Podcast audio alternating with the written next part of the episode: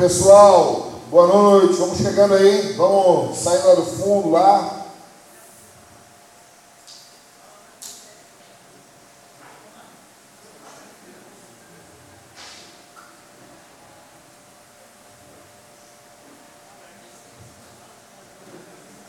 Pô, tem uma foto dele, Cris. O cara tá ajoelhadão com a espada assim, bagual assim, se tu achar.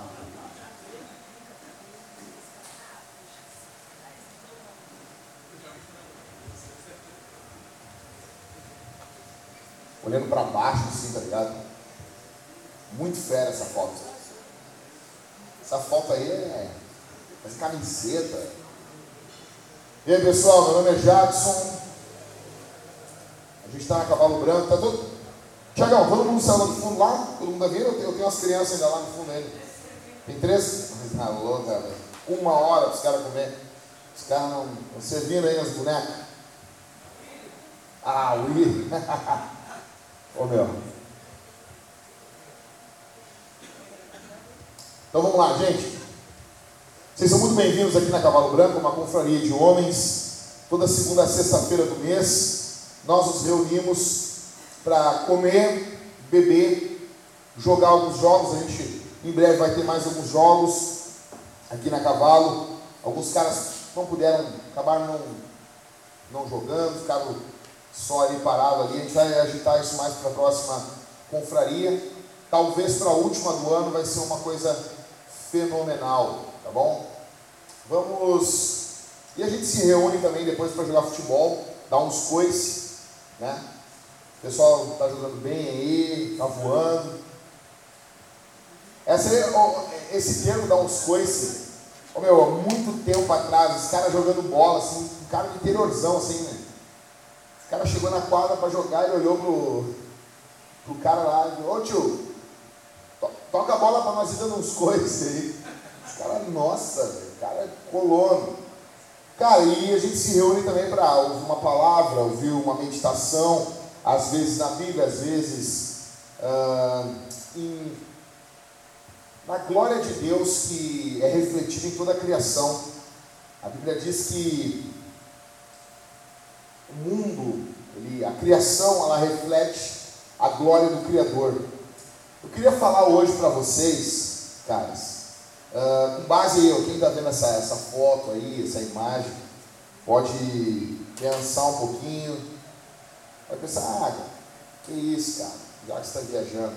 É, acho que não, acho que eu sei o que eu estou fazendo. Eu quero falar para vocês hoje sobre o Hobbit. Pô, os caras reuniram, os caras vinham lá na minha, na minha casa. Cara, primeiro de tudo, tem um colorado aqui hoje. Ninguém, os caras não. Como é que vocês estão, cara? Então vocês precisam de uma palavra de ânimo. Eu quero dar uma palavra de ânimo para vocês. Não tinha maionese, a maionese caiu, cara. Caiu a maionese. Caiu a maionese. Ô meu, sério, mas vocês fiquem tranquilos aí. Se alguém aqui entende de período ruim em clube, são os gremistas, nós entendemos. Ah, vai, vai passar, vai passar, vai passar, tá bom? Fica tranquilo, pode durar mais cinco anos. mas, mas vocês vão conseguir, tá bom? Talvez vocês caiam de novo para segunda, né? Talvez a desgraça venha, mas não tem, não tem poço que é para sempre, entendeu? Que não vai cair eternamente. Essa imagem é bruta demais. Bom, deixa eu falar para vocês. Então, eu quero falar para vocês hoje sobre seis preciosas lições que eu aprendi com o Hobbit. Eu queria muito que vocês meditassem nisso. Quem aqui já viu o filme O Hobbit? Ou O Senhor dos Anéis? Tá bom? Os filmes eternos, Ad Eterno. Então eu queria aconselhar vocês a verem os filmes, comprarem os livros, lerem os livros, fazer grupo de leitura uh, sobre os livros Cadê o Michael? Michael, tu, tu me alcança o livro do Hobbit por favor? Então, gente, deixa eu explicar para vocês. O Hobbit ele foi lançado em 1937, foi um livro. E ele era o livro preferido das crianças. Os livros que o Tolkien, amigo do C.S. Lewis, lançou, uh, o Hobbit ele tem um tom mais infantil. Mas pensa bem, não, infantil para 1937. 1937 não é o mesmo infantil para hoje. Valeu, Davi. Deus te abençoe. Esse livro aqui, ó, tem para vender ali na, na livraria, eu não estou ganhando dinheiro nenhum. Deveria ganhar alguma coisa, mas não estou ganhando nada. Tá bom? Deixa eu explicar para vocês algumas coisas aqui. Então, ele foi lançado em 1937 e normalmente ele ficava em segundo plano por causa do Senhor dos Anéis, que era, né? O Senhor dos Anéis era o Cristiano Ronaldo negócio, era, era o mais mais, entendeu? E, pô, o Hobbit era o Neymar, entendeu? Não, Neymar é uma bosta, não posso comparar com o Neymar. Cara, quem de vocês viu o Neymar falando que merece tratamento diferenciado na seleção? Quem viu? Ninguém viu, só um, dois. Agora os caras vão levantar a mão. Fala, quem viu? O Neymar disse que merece tratamento diferenciado na seleção. Falou isso aí. Que é normal. Que é normal isso. Que droga, meu. Saudade quando a seleção tinha homem treinando mesmo. Que viadagem, que fraqueza, cara. Primeiro, eu não sei vocês, cara, mas a gente está vivendo um período terrível. Terrível no que envolve masculinidade no mundo. A gente vê os jogadores do Santos, do, do Cruzeiro, tirando o Rogério Ceni. A gente vê os jogadores, qual foi o outro time? Se reuniram o próprio Cruzeiro tiraram o Mano Menezes também. Fluminense, exatamente. O Ganso. Meu, não tem um homem lá dentro para dar um tapa na cara dele, mano. Dá um tapão assim no ouvido, assim. Não tem um homem, mano. Não tem um homem. Aí hoje em dia os caras tiram o técnico porque o, que a criança querendo tá, né? E daí o cara pensa, ah, o cara vai falar de Hobbit. Cara, isso aqui é mais urgente do que vocês imaginam. Então, ficava em segundo plano. Só que ele, o, o, interesse pela história aqui do Hobbit, ela foi renovada com os filmes do Peter Jackson. Aqui, cara, é uma nova versão da HarperCollins, então é bem legal. Tem umas mudanças de narrações no livro e quando é alguém mais estudioso, o português fica mais rebuscado, quando é alguém mais novo, o português fica mais simples. É bem interessante, cara. Bom, o que, que trata a história do Hobbit? No livro e no filme, a história se dá por um relutante chamado Bibo Bolseiro. Ele é recrutado por um mago chamado Gandalf, tá bom? O Gandalf recruta ele e um grupo de anões para uma aventura. O Hobbit vivia em um condado, um local lindo, bonito, tranquilo, silencioso, sabe? Parecia um colinho da mamãe. Ele é recrutado com 13 anões. E porque 13 anões dá vazar, então eles botaram mais um, que é o Hobbit. Que não é um anão, tá? Esse cara aí, o cara ficou louco. Oh, o Charles falou que o Hobbit é um anão. Não, não é um anão. O que aconteceu com esses anões? Esses anões foram exilados da terra deles. Por quê? Eles moravam em uma montanha chamada Montanha Solitária, e nesse local tinham muitos tesouros, muito ouro. E nessa história, os dragões são atraídos por ouro. E o dragão vai até o local onde eles moravam e eles são exilados, são expulsos da onde eles moravam. O que atrai o dragão? A questão que se dá no começo da história é que ninguém, ninguém tinha tido ainda a ousadia de lutar contra um dragão e recuperar uma montanha, recuperar a sua casa, recuperar o seu lar, recuperar aquilo que tem valor. Eles se juntam, juntam um time, uma coalizão, e eles cruzam vales, montanhas, florestas escuras, rios, a fim de tomarem sua casa novamente, a fim de terem a honra de poder lutar contra o dragão. Hobbit, em resumo, é o conto de uma jornada, é um conto da narração de uma jornada masculina, da onde o homem sai do conforto, da tranquilidade e ruma em direção aos desafios da vida madura. E deixa eu dizer um negócio aqui. Eu, eu, eu não entendo. Como alguém pode ser homem? Existem, mas eu não entendo como podem existir homens que não são apaixonados pela história do Hobbit. Não estou falando nem só do livro, estou falando dos filmes. Eu estava conversando agora com o Levi e disse, para mim, a história do Hobbit ela chega a ser melhor do que o Senhor dos Anéis. Eu, eu gosto mais dela. Então eu não sei como pode existir homens que não gostam dessa história. E eu também não sei como pode ter caras que gostam dessa história e não vem nessa história um fundo para a masculinidade, para se tornarem homens. Então eu quero falar para vocês seis lições preciosas que eu aprendi com o Hobbit. Em primeiro lugar, em primeiro lugar, você pode aspirar e alcançar a grandeza. Não importa quem você é e não importa o seu estágio de vida. Vou falar de novo. Você pode aspirar e alcançar a grandeza. É essa palavra mesmo. E não importa quem você seja. E não importa também o seu estágio de vida. Não importa quem você é. Não importa o período da vida que você está. Você pode sim aspirar, desejar a grandeza. Parece clichê isso aqui, mas não é, cara. Parece que eu estou falando que é palestra de coach. Não é, velho. Não é.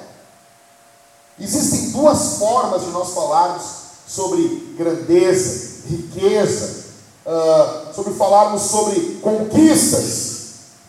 Uma parece muito com as pregações da teologia da prosperidade. Nojo. Outra é baseada no conceito de riqueza que a Bíblia nos fala em Provérbios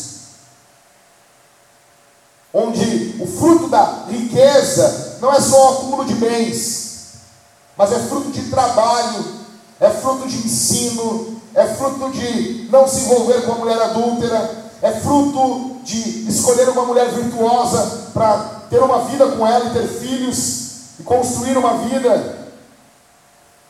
Se você entender que é disso que eu estou falando, porque nós temos dois extremos. De um lado nós temos a nojenta teologia da prosperidade, e do outro, nós temos a trágica teologia da miséria.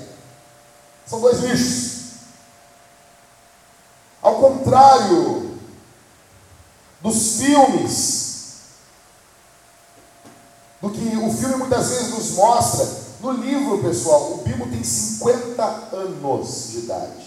Quando ele parte para a sua primeira aventura, mesma idade, em torno também do Frodo.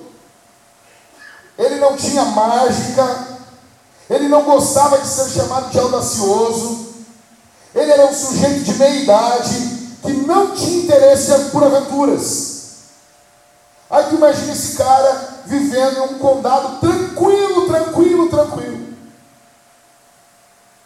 Como diz John Piper, como os idosos que vivem no sul dos Estados Unidos e no Novo México, laranja, aproveitando sua vida, caçando conchas. Sabe o que é isso? Ah, gostaria de me aposentar para ficar colhendo conchas. Chega no dia do juízo final, e daí, ah, aqui estão as minhas conchas, Deus. Escuta. Esse cara vive confortavelmente, come e bebe. Ele desfruta da casa acolhedora dele. E os filmes dão essa ideia. A casa, o lugar é tudo muito acolhedor, é tudo muito, muito aconchegante. Só que, no entanto, do nada, a vida desse cara é virada cabe de cabeça para baixo. Um mago louco chega lá e convida ele para uma aventura. E convida ele no momento ele diz: Não vou, não vou. Quando ele acorda, eles já tinham partido. Porque homens precisam fazer o que tem que ser feito, não importa quem os acompanhe. Interessante que essa história criada pelo Tolkien, ela não retrata um cara forte, musculoso como o nosso herói. Ela retrata um comum. Para que eu e você possamos nos conectar nela. Ela não retrata uma pessoa cheia de dons, cheia de talentos. Ela retrata um comum, como você como eu. Um anônimo. Eu pergunto para você aqui: o que você planeja para a sua vida? Eu tenho batido muito isso com os homens aqui. Para os próximos dois, cinco e dez anos. Quais são os seus planos? Quais são os seus projetos? O que você está pensando para a sua vida? Entenda, entenda isso. Você quer ser? Quem, quem você quer se tornar? Uma pessoa que somente está em busca de uma vida tranquilinha. Ou você finalmente vai dizer sim à aventura que é se tornar um homem em um mundo de maricas. Quando a serenidade bater, quando as propostas de facilidade desse mundo baterem no teu coração. Lembra-se dessa história de criança. Quando alguém me pergunta livros sobre masculinidade, eu dou uma lista e aqui está sempre no meio. Sempre no meio. Deixa eu dizer uma coisa para vocês. Cadê o Esmeraldino aqui? Deve estar servindo lá na rua, né? Está servindo lá. Então, o Esmeraldino me chega, me chega domingo depois do culto aqui e ele diz assim, pastor, conseguiu um trabalho bom, um trabalho melhor do que eu tinha. Ele estava desempregado, trabalhou como Uber, aí conseguiu um emprego na área que ele gostava, mas o salário não estava bom, nós estávamos orando por ele, e daí ele veio, e ele diz agora, eu, ele chega e diz assim, consegui um trabalho onde eu vou ganhar melhor. Entenda isso. Existe uma diferença de vitória masculina e vitória da teologia da prosperidade. Muitos de nós, quando passamos a odiar a teologia da prosperidade, passamos a entender que todo ganho, toda, toda melhoria de vida como algo pecaminoso. E eu quero que você perca isso. Não para você ser alguém, para você, ah, ele tem isso. Não, não, não, não, não, não, não, pela tua família. Eu quero que homens se levantem com condições financeiras para ajudar o pobre. Para termos condições de termos um galpão maior do que essa igreja. Preparado. E eu falo isso há anos. Para os dias de enchente em Porto Alegre. Porque nossa cidade não muda, não muda o esgoto, não muda o esgoto, o tratamento de água, e cada vez mais asfalto, asfalto, asfalto, asfalto, asfalto. Cada vez mais teremos enchentes em Porto Alegre. Imagina isso. Um local já pronto, esperando pessoas com camas, toalhas, carros de resgate. Para isso nós precisamos de homens que batalham de segunda a sábado, trabalhando na labuta diária homens com talentos, que olham suas riquezas não como um meio de manipular Deus, mas como um meio de servir a missão de Deus nessa terra. A igreja avança dessa forma. Então, tem duas formas. E tem essas igrejas que teologia da prosperidade bomba no público. Então, ah, ganhei um testemunho no público, é só de emprego novo, né? Nunca é de salvação. Aí tem um outro tipo de igreja que um emprego novo nunca é testemunho também. Nós não somos nenhum dos dois times. Eu quero dizer para os homens que estão aqui, cara. Você pode sim pensar em algo melhor para a tua família. Não estou falando de luxo. Eu não estou falando de, sabe, de bobajada. Estou falando para os jovens aqui, cara, estuda, te prepara. Então, quando o Esmeraldino falou para mim, cara, fiquei super feliz. Aquilo era fruto de. Era resposta de oração. Deixa eu dizer uma coisa, quem está falando para vocês aqui, eu sei muito bem, velho, o que, que é viver. Nós plantamos, e eu plantamos uma igreja há uns 12 anos atrás. Nós vivíamos com 10 a 15 reais por semana, trabalhando dia e noite na igreja. Eu me lembro que um dia nós não tínhamos nada em casa, nada, nada, nada, nada, nem dinheiro, nada, nada, tudo, tudo vazio, não tinha comida, não tinha nada. Eu vendia perfume na época. Eu peguei o meu, meu estojo de perfume, eu disse para minha esposa assim, eu vou sair vender, eu vou trazer dinheiro, vou comprar coisas para casa. Assim, assim, saí. Só com o estojo de perfume, caminhando, caminhando. Eu carregava uma, uma, uma mochila, uma, uma, uma, bolsa, uma necessaire, saí vendendo, vendi. Eu chegava para as pessoas dizia, apresentava um produto, o perfume era muito bom, pessoas, nossa, é muito gostoso, é demais. E eu dizia, estou vendendo, é quanto que é? É tanto. Ah, eu quero. Para quando? Para amanhã. Não, amanhã, amanhã, amanhã está aqui o perfume. E a pessoa, tá bom, vou querer. Tá, mas eu preciso ter um detalhe. Qual? Eu preciso que me dê o dinheiro agora. Imagina isso.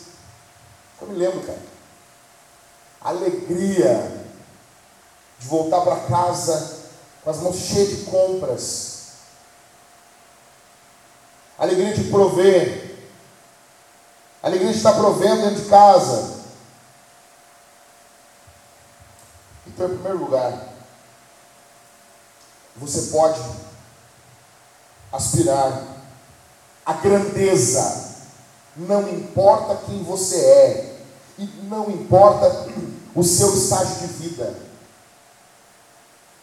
Segundo, segunda lição que eu aprendi com essa história é que um grande líder, ele sabe quando é a hora de dar um passo atrás. Escuta só. O Gandalf está levando os caras em direção à cidade onde está o dragão.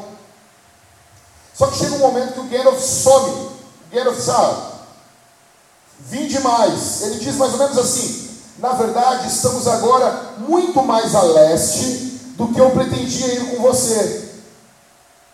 Pois depois de tudo isso, não é minha aventura. O meu trabalho era até aqui. O meu trabalho era mentorear vocês até aqui. E ele sai, ele se oculta um grande líder, um grande mentor, ele certamente ele ajuda os seus seguidores até um pedaço, depois não ajuda mais. Chega um momento que a gente tem que tirar as rodinhas da bicicleta. Chega um período que a gente tem que largar a mão do papai para começar a aprender a andar. Chega um momento em que é interessante que você tenha os primeiros tombos na sua vida. Treinadores de futebol sabem disso, cara. Pais sabem disso. Então, há um momento, por exemplo, a minha filha está com sete meses. E ela, botamos ela de bruxa, ela se vira às vezes, e ela não consegue ainda engatinhar. Ela não tem força. Imagina os musclinhos. Se eu conseguisse, deve para ver o musclinho dela. Só um, só uma tiricinha no braçozinho. Só um filetezinho, um musclinho na minha filha. E tem uma hora ela levanta assim, ela é minha filha, então ela tem um cabeção. E daí ela levanta aquilo, ela faz força assim. Porque se tem uma coisa que a minha filha tem forte é o pescoço dela, entendeu? Cabeça não tem, né? Mediu agora no médico, ah, mas a cabeça dela é grande, né? E ela levanta assim, e ela levanta e ela fica. E daí ela vai dando uma agonia nela, vai cansando ela. E ela larga e ela descansa. Ela deita assim. E a minha esposa é mais sargentão, né? A minha esposa, deixa ela, deixa ela. E eu, pá, dando aquela agonia, né? Guria. Só que aquilo é para o bem dela. Aquilo é bom para ela. As primeiras vezes, quando a minha esposa botava ela, ela não tinha força de virar a cabeça. Ela terminava com a cabeça afundada no sofá. A minha esposa fez de um jeito que se ela se virar, ela hoje ela já sabe virar a cabeça de lado. não morre sufocado. Mas tudo isso por quê? Porque tem que deixar as pessoas sozinhas de vez em quando. É interessante isso. Que em alguns momentos o pai larga o banco, o banco da bicicleta. E se a gente sabe disso, quanto mais Deus. Quanto mais Deus. Nós temos uma geração de homens efeminados, de homens que não sabem resolver nenhum problema sozinhos. É interessante que você, como pai, que nós, como homens, que querem ter um legado santo nesse mundo, é interessante que de vez em quando nós viemos deixar nossos filhos sozinhos. Nossa supervisão está ali, estamos perto. Mas é interessante isso. E o Gandalf sabe disso, essa história. E eu acho isso fabuloso. Nós precisamos saber disso. Pastores precisam saber disso. Você talvez é solteiro, mas ah, o que isso tem a ver comigo? Você é imbecil. Você é imbecil. Agora é o momento de se preparar, cara. Agora é o momento de devorar livros sobre paternidade. Agora é o momento de devorar conhecimento para não entrar com menino tapado no casamento. Terceira coisa que eu aprendi, terceira lição fabulosa, complementa essa aqui. Existem algumas coisas na vida que temos que realizar sozinhos. Terceira coisa que eu aprendi, com essa história. Assim como o, o grande líder sabe quando deixar as pessoas se resolverem, o aprendiz, junto com isso, abraça o desafio de resolver coisas sozinho. Uma das frases para mim mais fabulosas dessa história foi quando o Bilbo matou uma aranha gigante. Vocês se lembram? Quem viu o filme? Se lembram? Ele mata de uma aranha gigante, velho. A frase diz assim: De alguma forma, a matança da aranha gigante, sozinha, no escuro, sem a ajuda do mago, dos anões ou de qualquer outra pessoa, fez uma grande diferença para o senhor bolseiro. Ele sentiu, ele se sentiu uma pessoa diferente e muito mais, mais feroz e muito mais ousada. Por quê? Ele mata a aranha e agora os seus amigos são sequestrados e ele está sozinho. Só que aquele desafio resolvido sozinho, aquilo dá muito mais ânimo. Cara, deixa eu dizer uma coisa: Deus trabalha forjando a nossa masculinidade. Deus trabalha forjando a nossa vida. Eu não sei como que as pessoas podem olhar um filme, ouvir uma música, e ah, que legal. A Bíblia diz que toda a terra está cheia da glória de Deus, cara. O meu chamado para o ministério se deu, clímax dele, eu vivia negando, negando, negando, negando e negando. O clímax se deu com o filme do Bruce Willis, O Corpo Fechado. Quando eu vi esse filme, Deus falou comigo. Eu posso, eu posso olhar isso aqui e entender, entender que existem momentos na vida que Deus deixa a gente sozinho, cara. Sozinho. Sozinho. É como diz o pastor Jogerion. É como se Deus estivesse olhando para você, cruzando os braços e diz: E aí, campeão? Bem-vindo ao meu discipulado pessoal. Né, Tiago? Bem-vindo ao meu discipulado pessoal. Aqui não tem mamãe nem papai. Aqui é eu e você. Aqui é eu. Eu sou o oleiro e você é o barro em minhas mãos. Eu vou tomar você e eu vou moldar você. Só que não. Nós temos hoje uma geração de mimados uma geração de gente que, quando não é do jeito deles, não serve. Basta vermos os nossos jogadores de futebol. Basta vermos quem são as estrelas do futebol. Basta olharmos a seleção brasileira. Eu não sei vocês, eu não torço para aqueles merda. Não torço. Também não vou cair em pecado e torcer para a Argentina. Jamais. Os caras os cara vão para outro extremo. Torcer para a Argentina é que nem virar viado. Tá entendendo? Entendeu? A mulher deu um pé na bunda do cara, o cara não quer uma mulher, quer homem agora. Também não é tanto. Entendeu? Seleção brasileira é uma bosta, eu não vou torcer para a Argentina. Torcer para a Argentina é que nem o, o cachorro comeu o vômito. Ah, não, não. ah, seleção do Uruguai, aí até bom, legal, legal. Argentina não. Por quê, pastor? Porque eu quero que a Argentina se ferre. Se ferre. Quero que eles se explodam. Com amor, né? Com amor. Com amor. Então, cara, tem coisa que a gente tem que fazer sozinho, velho. Deixa eu dizer uma coisa. Eu me lembro, em 2010, 2011, eu reuni um grupo de amigos, cara. E eu disse para os caras assim: vamos começar uma igreja em Porto Alegre. Vamos começar uma igreja missional. Vamos começar uma igreja pregando Jesus, cara. Os caras riram. Tá, né? Eu disse: não, mas não quero ser pastor, rapaz. Nunca quis. Nunca quis. Sempre quis ser pregador do Evangelho. Aí eu disse para os caras assim: não, cara, vamos reunir. Vamos começar, cara. Algo fundamental do Evangelho. Riram, riram. E eu me lembro, cara, em 2013, em 2012, começo, final de 2012, a vintage caiu no nosso colo. Eu não tinha como fazer. Tentei me livrar dos irmãos. Estava lá, minha esposa e eu. Ninguém nos ajudando. Ninguém. Ninguém. Pelo contrário, estou dizendo, não, isso é bobagem. Quem? Tu, Jackson. Tu! E hoje eu pensava, eu mesmo.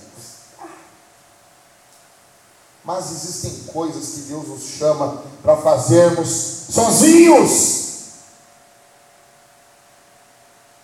Você pode pedir ajuda aqui hoje. Nós vamos falar com você, mas não adianta. Quem vai vencer a pornografia é você. Você tem que resolver isso sozinho. Quem vai vencer esses bate-papos idiota no teu Instagram? Você parece um imbecil. Quem tem que vencer isso é você. Os caras me procuram. Eu fico, não, vocês têm que ver. Eu boto às vezes algumas conversas só no grupo da igreja. O pessoal da vintage, às vezes eles veem, o que, que as pessoas me, me perguntam? Não, é umas perguntas assim. Uma vez, eu estava me mudando, era domingo, dia do Senhor. Chega uma pergunta assim, pastor, sexo anal é pecado?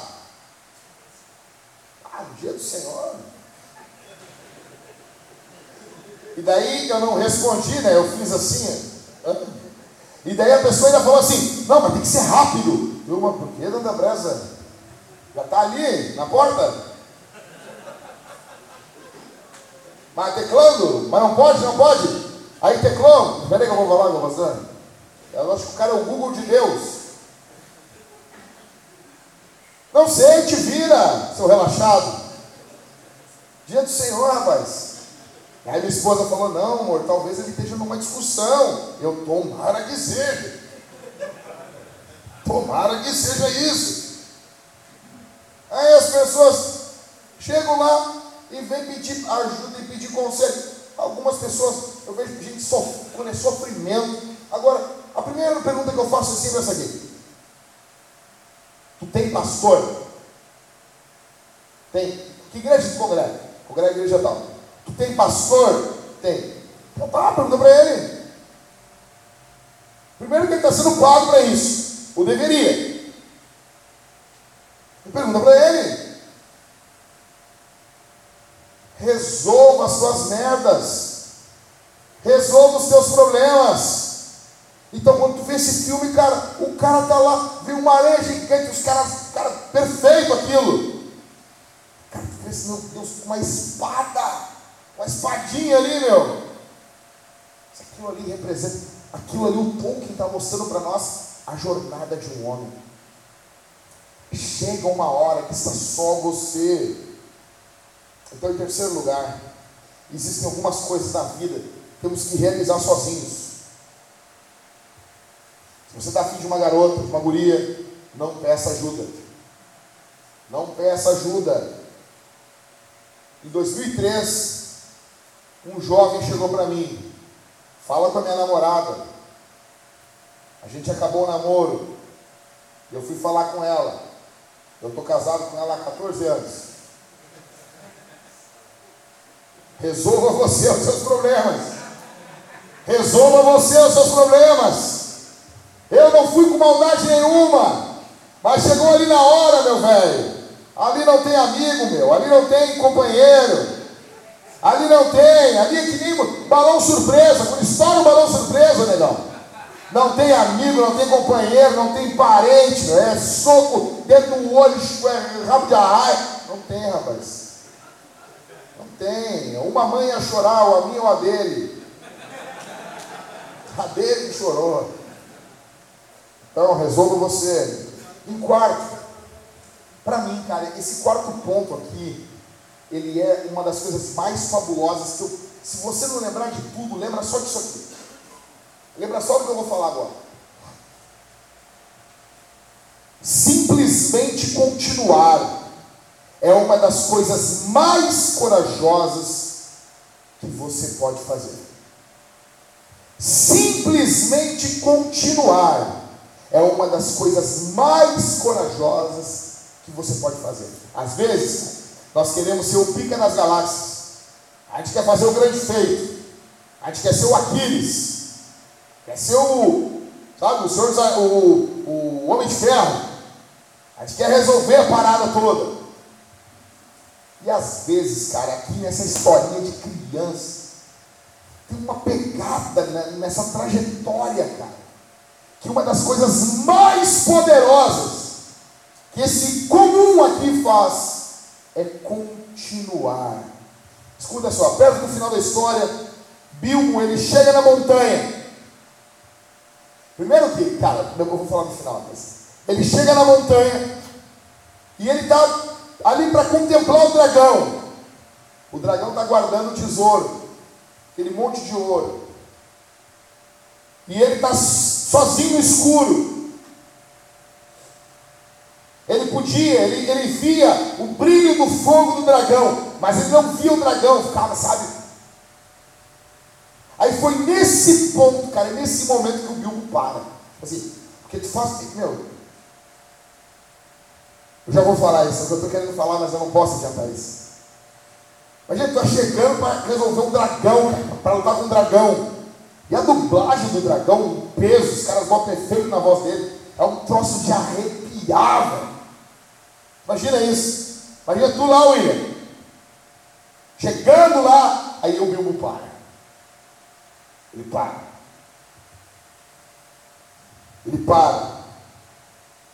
Só que ele, ele para e ele segue. Ele simplesmente vai em direção ao dragão. E para mim, essa é a coisa mais corajosa que esse cara fez. As coisas mais tremendas que aconteceram depois nem se comparam com isso. Ele lutou a batalha real não lá com o dragão, mas quando ele estava sozinho no túnel. Contra o dragão, o ser era imenso. No túnel, ele lutou contra ele. No túnel, ele lutou contra a sua própria pessoa. Ele lutou a sua batalha pessoal. Ele lutou contra a sua vontade.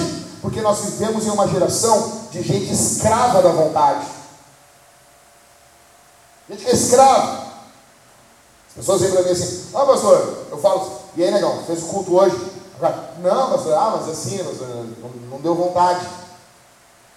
O cara que me fala não deu vontade, parece que ele sacou uma carta coringa.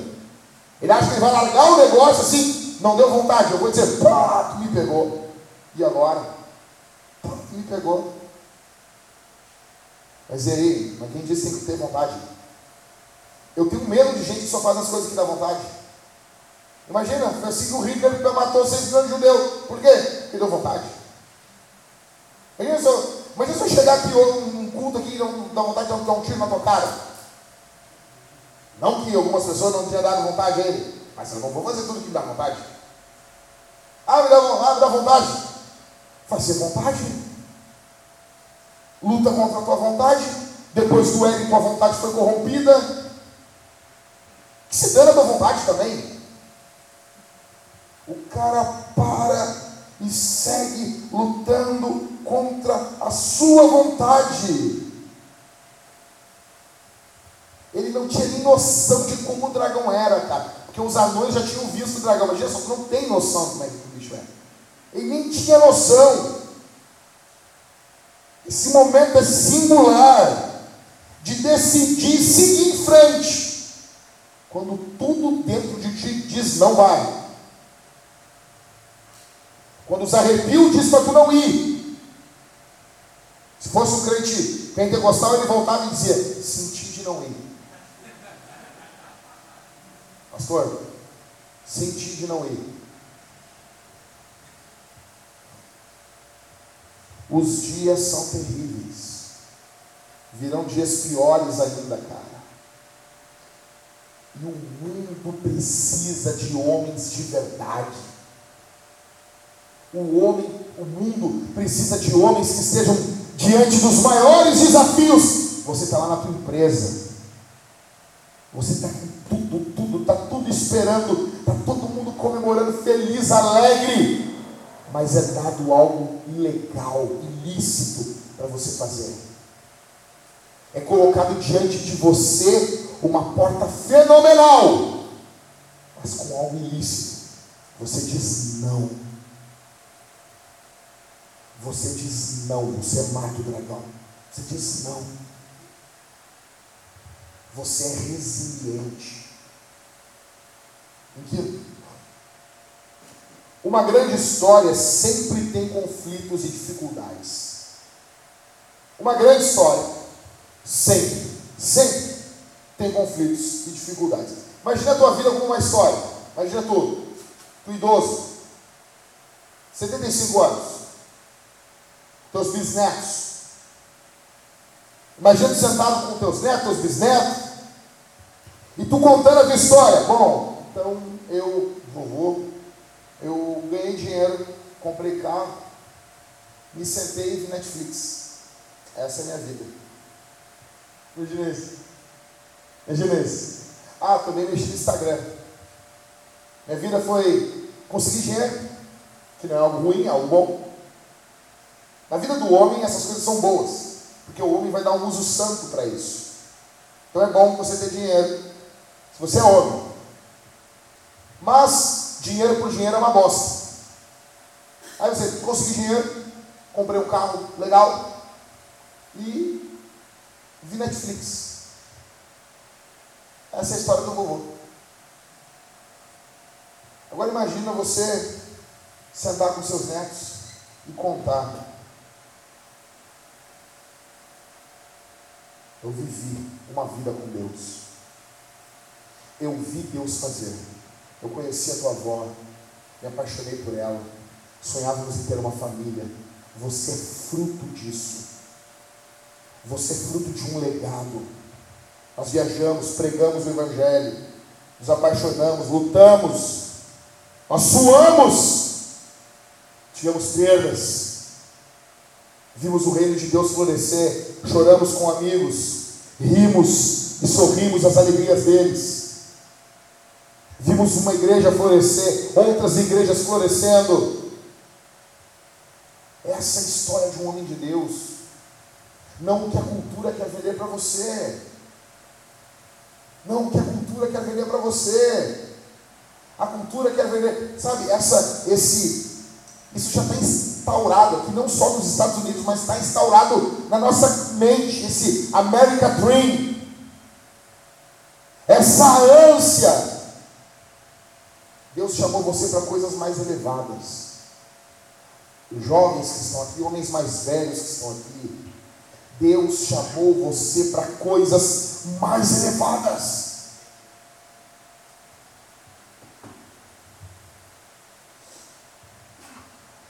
Não importa se você está ofegante, bufando, gemendo em uma montanha para destruir um dragão, ou se você está diante de um desafio missionário, ou se você está diante de um emprego novo, não importa, cara. Deus chamou você para batalhar, para lutar, até o último dia da tua vida. John Wesley, cara. John Wesley morreu com 84 anos e ele tinha lá as suas anotações, os livros que ele escrevia em cima de um cavalo. Em cima de um cavalo. Andando pela Inglaterra e pregando o Evangelho. Não fuja dos desafios que Deus coloca na tua caminhada. Eu pergunto, quais são os desafios que Deus tem colocado diante de você? O que Deus tem exigido de você? Homem que está aqui. Qual a postura masculina que Ele tem exigido de você? Em sexto e último, a masculinidade é uma jornada. A masculinidade é uma jornada. Para mim, a maior lição desse livrinho aqui. E é óbvio, nós sabemos que o autor era cristão. Isso aqui pinga a Bíblia. Isso aqui pinga Evangelho. Fica claro aqui que há perigos no caminho que devemos ralar muito. E aqui para mim isso aqui é muito louco. Eu falei com o Levi, eu falei com o Levi isso aí algumas vezes. Eu disse, cara, o mais louco deles é que se alguém chega para ti e diz assim, ô Tiago, tem um dragão para tu matar. Nossa, eu vou lutar contra um dragão, cara. Eu quero ir de primeira classe. Não faz sentido? Não, vou lutar contra um dragão. Me levam com as pessoas me abanando assim com os com os, aqueles abanadores egípcios, me largando umas uvas na boca assim bebendo um vinho tranquilo, porque eu vou lutar contra o dragão. Não. A jornada do Hobbit, para ele conseguir lutar contra o dragão, tá louco, rapaz. A jornada, às vezes, parece que pior do que o dragão. Isso para mim é louco, cara. Porque quando você, ah, temos que lutar contra o dragão. Eu pensei que quando o, o Gandalf chega ali no, no, condado, temos que lutar contra o dragão. Imagina isso, cara. Tem a tua vida louca. Aí tem um cara vai te perturbar lá. Temos que lutar contra um dragão. Mas vai tu? Mas não é assim, cara. Aí o cara pega e vai, velho. E a ida para chegar até o dragão, velho. É uma coisa de louco. Aí no final tu entende que tudo aquilo foi uma preparação. Que tudo aquilo que encarar o dragão exigiria dele muita resiliência. Você entende a grandiosidade disso? Você, cara, você pira num negócio desse. Você fica assim, uau, essa é a vida de um homem. A vida de um homem de Deus é matar dragões. Porque, cara, a nossa raça foi infectada no Éden por um dragão que é exatamente o que João nos relembra no último livro da Bíblia, no capítulo 12. Havia um dragão. O povo de Deus odeia dragões, por isso, isso está no nosso DNA.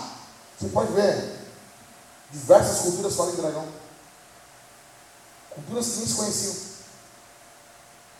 Por que isso? Por que usamos esse, animal mitológico? Por que temos isso? está no nosso DNA. Dragões são nossos inimigos. A vida de um homem consiste em matar dragões.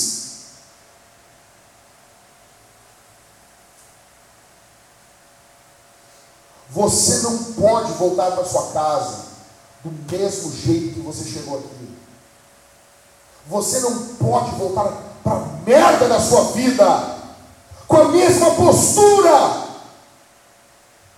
com a mesma postura, como um perdedor, prostrado diante do pecado. Deus chamou você, cara, para coisas mais elevadas. Deus chamou você para ser cultivador do povo de Deus. Deus chamou você para ser um promotor de justiça no povo de Deus. Deus chamou você para ser um líder, um cabeça na sua casa. Deus chamou você para proteger a sua família. Escuta isso, cara. Se você não liderar a sua casa, o dragão lidera. Se você, homem, não liderar a sua casa, o dragão, a serpente do princípio, o diabo lidera. Olha o que ocorreu ali em Gênesis. Adão não era o líder, Adão não estava cuidando, Adão não estava conectado, Adão não estava protegendo, Adão não estava se importando. O que, que ocorreu? Quem tomou a liderança? A mulher, debaixo da palavra do dragão debaixo da palavra da serpente. Deus nos chama, cara. Se tem uma coisa que nós temos, nós temos que ter no nosso DNA. A minha casa é um lugar de Deus. A minha casa vai pingar óleo. Estou trabalhando lá. Hoje o dia, o dia inteiro debaixo do mau tempo resolvendo um monte de coisa, trabalhando, lendo, lendo, lendo, lendo, lendo, parando, para essa cabeça explodir, lutando com os livros, orando, e daí, de repente, eu vejo que a minha esposa está com a minha filha, e a minha filha tomou as vacinas, estava com febre, graças a Deus, sete meses de idade, primeira vez que teve febre, mas é, é novo para nós, a gente não sabia. Era de madrugada, a gente apavorado. Hoje, ela agitada, não dormindo. E daí minha esposa, tem uma hora que a minha esposa deu um grito. Vou descer, vou brigar com ela? Que nada, rapaz. City, disse, meu amor, vai lá tomar um banho, descansa um pouquinho, eu vou ficar com a Bebela aqui. Peguei ela no colo, fiquei orando, orando pela minha esposa.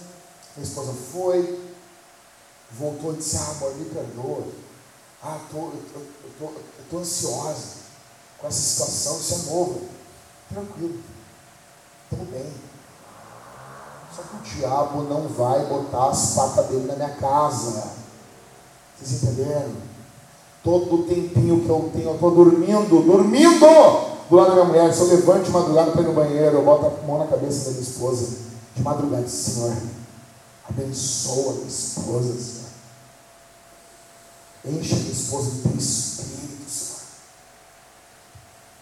Antes de dormir, passo pelo quarto da minha filha e digo: coloca os teus anjos aqui, Senhor. Faz essa menina uma menina cheia do teu espírito. Não tem valor nenhum se ela não te amar, Senhor. Infunde, coloca, impetra amor pelo Senhor no coração dela. E a gente vai vigiando, vigiando, pequei, peço perdão, meu amor, desculpa por, por ser rude, desculpa por isso, por quê? Porque temos que manter os dragões longe, temos que manter os demônios longe, e você, toda vez que você usa essa bosta aqui, ó, para acessar pornografia, você está dizendo, demônios, venham, meu corpo, é, meu corpo, meu corpo é de vocês. Toda vez que você usa a porcaria do seu Instagram para fazer propostas que você não vai cumprir para servas de Deus, você está pedindo que os demônios tomem conta da tua vida. Toda vez, toda vez, você tem noção disso? Você tem noção disso?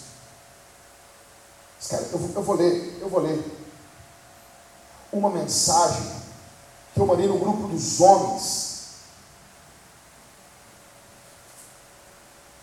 Isso aqui é brutal.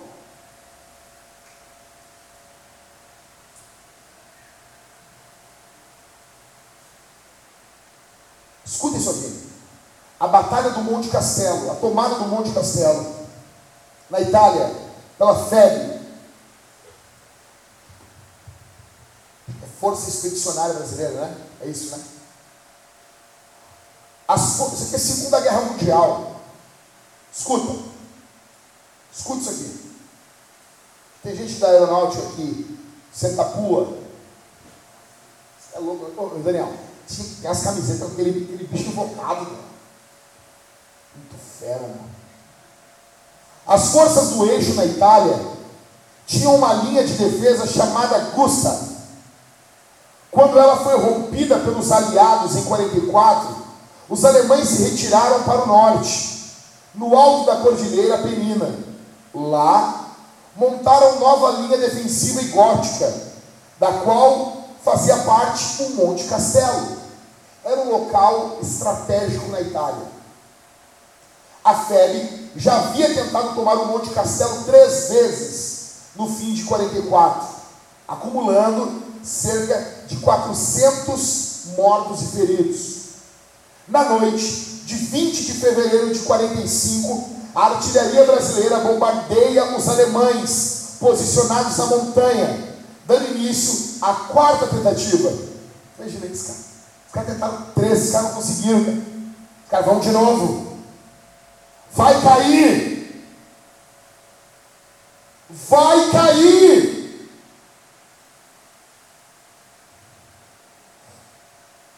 Cinco ou seis caça-bombardeiros, possivelmente do esquadrão Sentapua, metralharam os alemães. Na manhã do dia 21, três batalhões de infantaria da FEB receberam ordem de avançar para tentar tomar o monte. Os alemães responderam com fogo cerrado e a artilharia brasileira deu um troco, mas perdeu a mira e quase atingiu as próprias tropas. O avanço interrompido ao meio-dia, o general americano Mark Clark, comandante das operações na frente italiana, visita o general brasileiro Mascarenhas de Moraes e vem a ordem para o avanço continuar. Uma unidade de elite americana toma espinhaços próximos para ajudar a subida dos brasileiros. Às 15h30, os combates diminuem e uma relativa calma se impõe na montanha. Os soldados brasileiros aproveitam para atender feridos e acompanhar as evoluções de um teco-teco da FEB que sobrevoa lentamente a área e missão de reconhecimento. Provavelmente, não sei se nesse período, os brasileiros enfrentaram temperaturas de menos 20 graus na Itália. Você tem noção disso? Às 4h20 da tarde, a artilharia brasileira concentra seu fogo sobre a montanha e o cume se transforma numa grande cratera. Oculta pela fumaça, uma unidade da FEB avança, mesmo sabendo que os aliados americanos ainda não conseguiram conquistar um ponto estratégico. Sob uma chuva de morteiros nazistas, patrulhas brasileiras e alemãs se enfrentam em combate corpo a corpo usando submetralhadoras, pistolas e fuzis com baioneta. Às 10 para 6 da tarde, o tenente-coronel brasileiro Emílio Rodrigo, Rodrigues Franklin anuncia pelo rádio: o castelo é nosso. Imagina isso. São homens iguaizinhos a você iguaizinhos a você. Eu vim ouvindo aqui o Primo Vitória do, da banda Sabaton. Eu, cara, chega em casa e bota lá. Primo Vitória, banda Sabaton legendado, bota lá. Narração do dia D. Quando na praia de Normandia, mais precisamente a, a praia de Omaha, no dia 6 de junho quando há provavelmente a batalha mais épica na Segunda Guerra Mundial. E eu contando para o Éder ali, eu cheguei, o Éder, pô, essa música aí, não tem um molejão aí? Aí eu expliquei para o Éder, o cara está cantando assim, ó. Estamos servindo no inferno com os olhos voltados para o céu. Eu era o inferno. E ele disse assim, a vitória é nossa, suas forças vão cair. Nós não tínhamos que ter uma intrepidez, no mínimo, ou maior do que essa. como homens. Como que você volta para casa?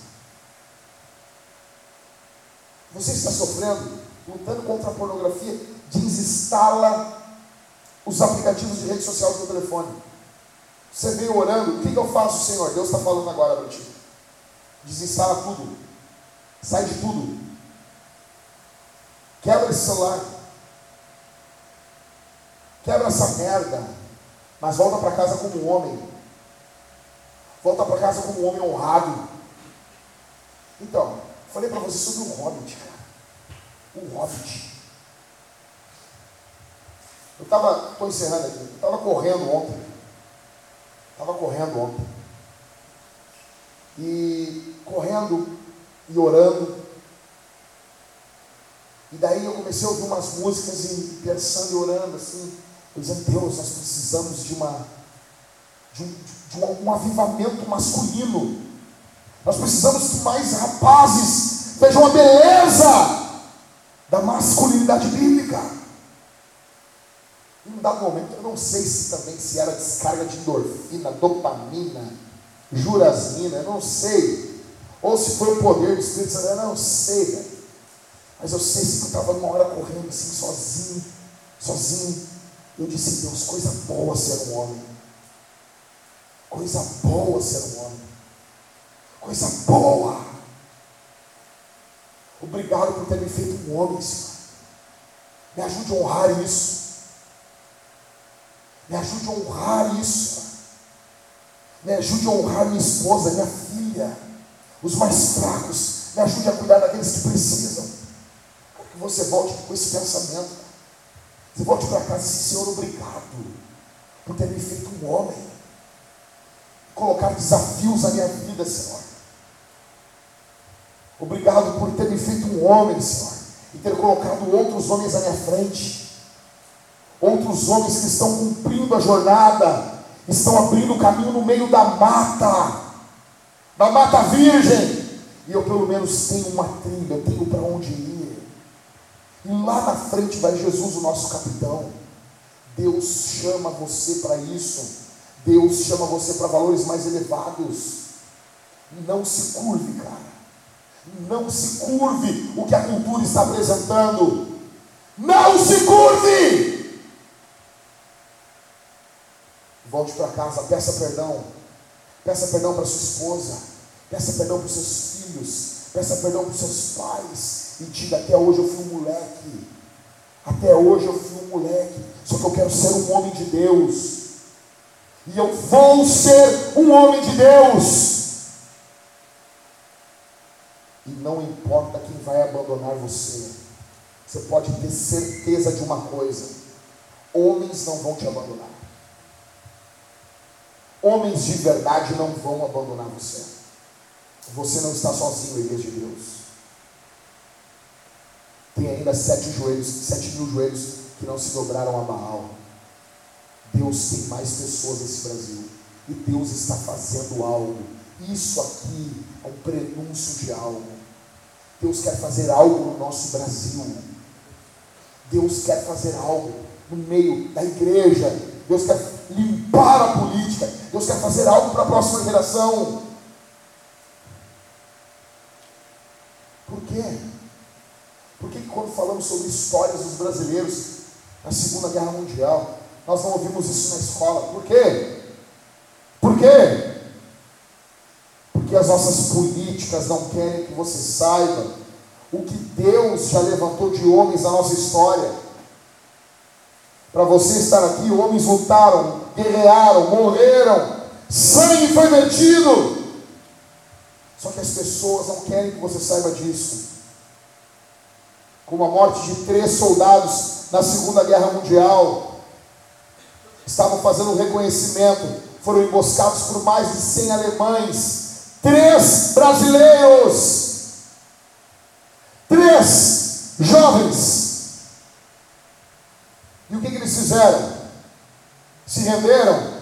O soldado alemão, os, os, os, os líderes alemães mandam que eles se rendam. O que eles fizeram? Morreram lutando.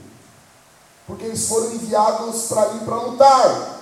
E a ordem era não haverá rendição. Eles cumpriram a ordem. Três rapazes, ao ponto, ao ponto do, daquela, daquela companhia alemã ficar impactada com a morte daqueles três brasileiros.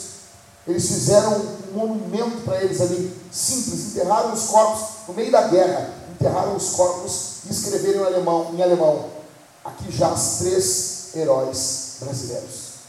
Mas por que, que nós não aprendemos isso no ensino médio, no ensino fundamental? Porque eles não querem que nós saibamos os nossos heróis.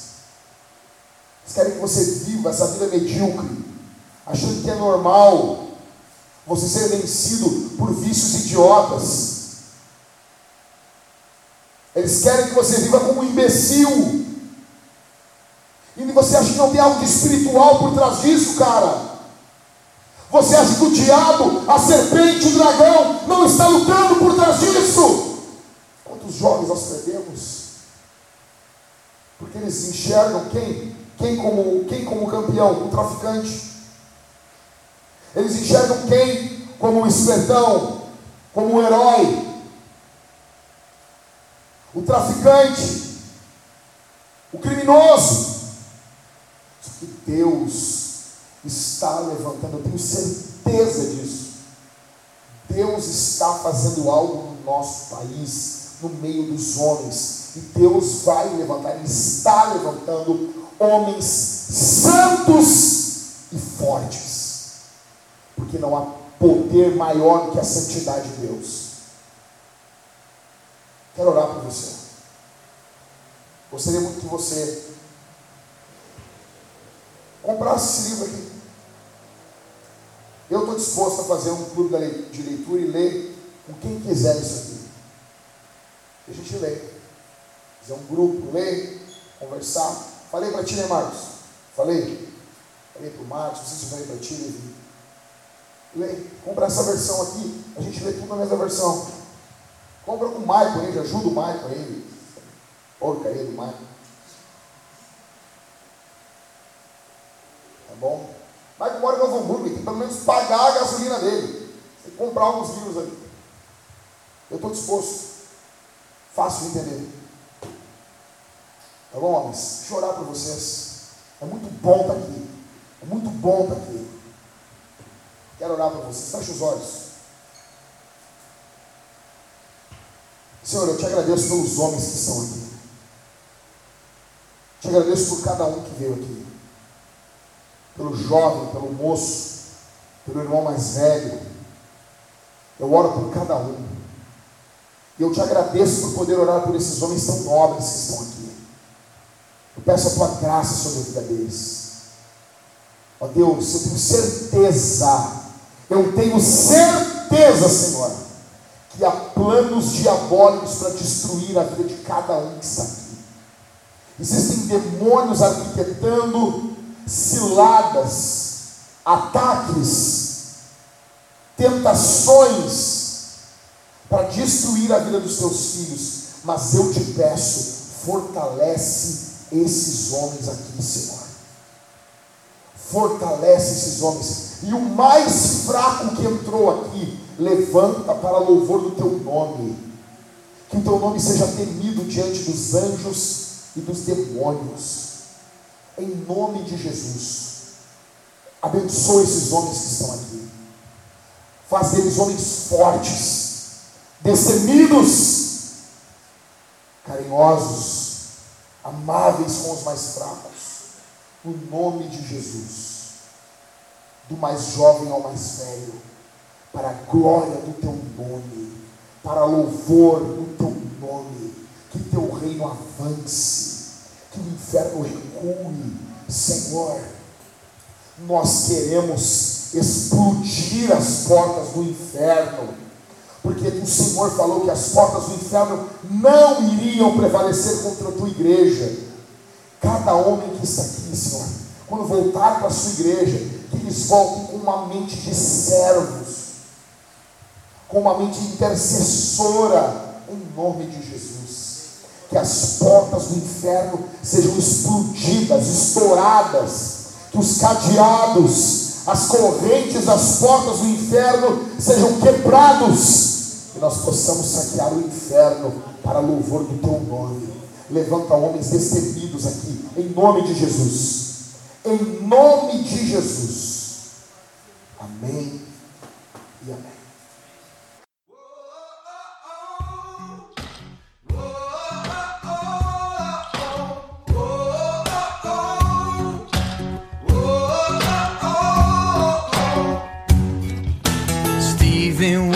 Deacon in Jerusalem. They dragged him out those city gates to try and quiet him. When Stephen preached, those Pharisees started throwing stones. Before he died, he raised his eyes and saw Jesus on the throne. Said, You can bury the workmen, but the work will go on can silence the voices, but you can't stop the song. When the Spirit's moving, His will will be done. You can bury the workmen, but the work will go on. James was sent to heaven at the edge of Herod's sword. And Peter, he was crucified like his beloved Lord. Yeah, the Roman Colosseum, the lions and the fires. The gates of hell did not prevail. They fan those flames higher, cause you can bury the workmen, but the work will go on. And you can silence the voices, but you can't stop the song. When the spirits move in, His will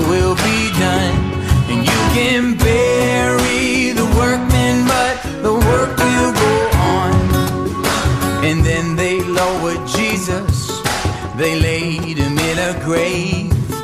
They thought that it was over, that his name would fade away. But Jesus wasn't listening, no. He rose to life again. Cause God is not persuaded by the arrogance of man. so you can bury the workmen, but the work will go on. You can silence the voices, but you can't stop the song. When the spirit's moving, His will will be done. And you can bury the workmen, but the work will go on. And you can bury the workmen, but the work will go on.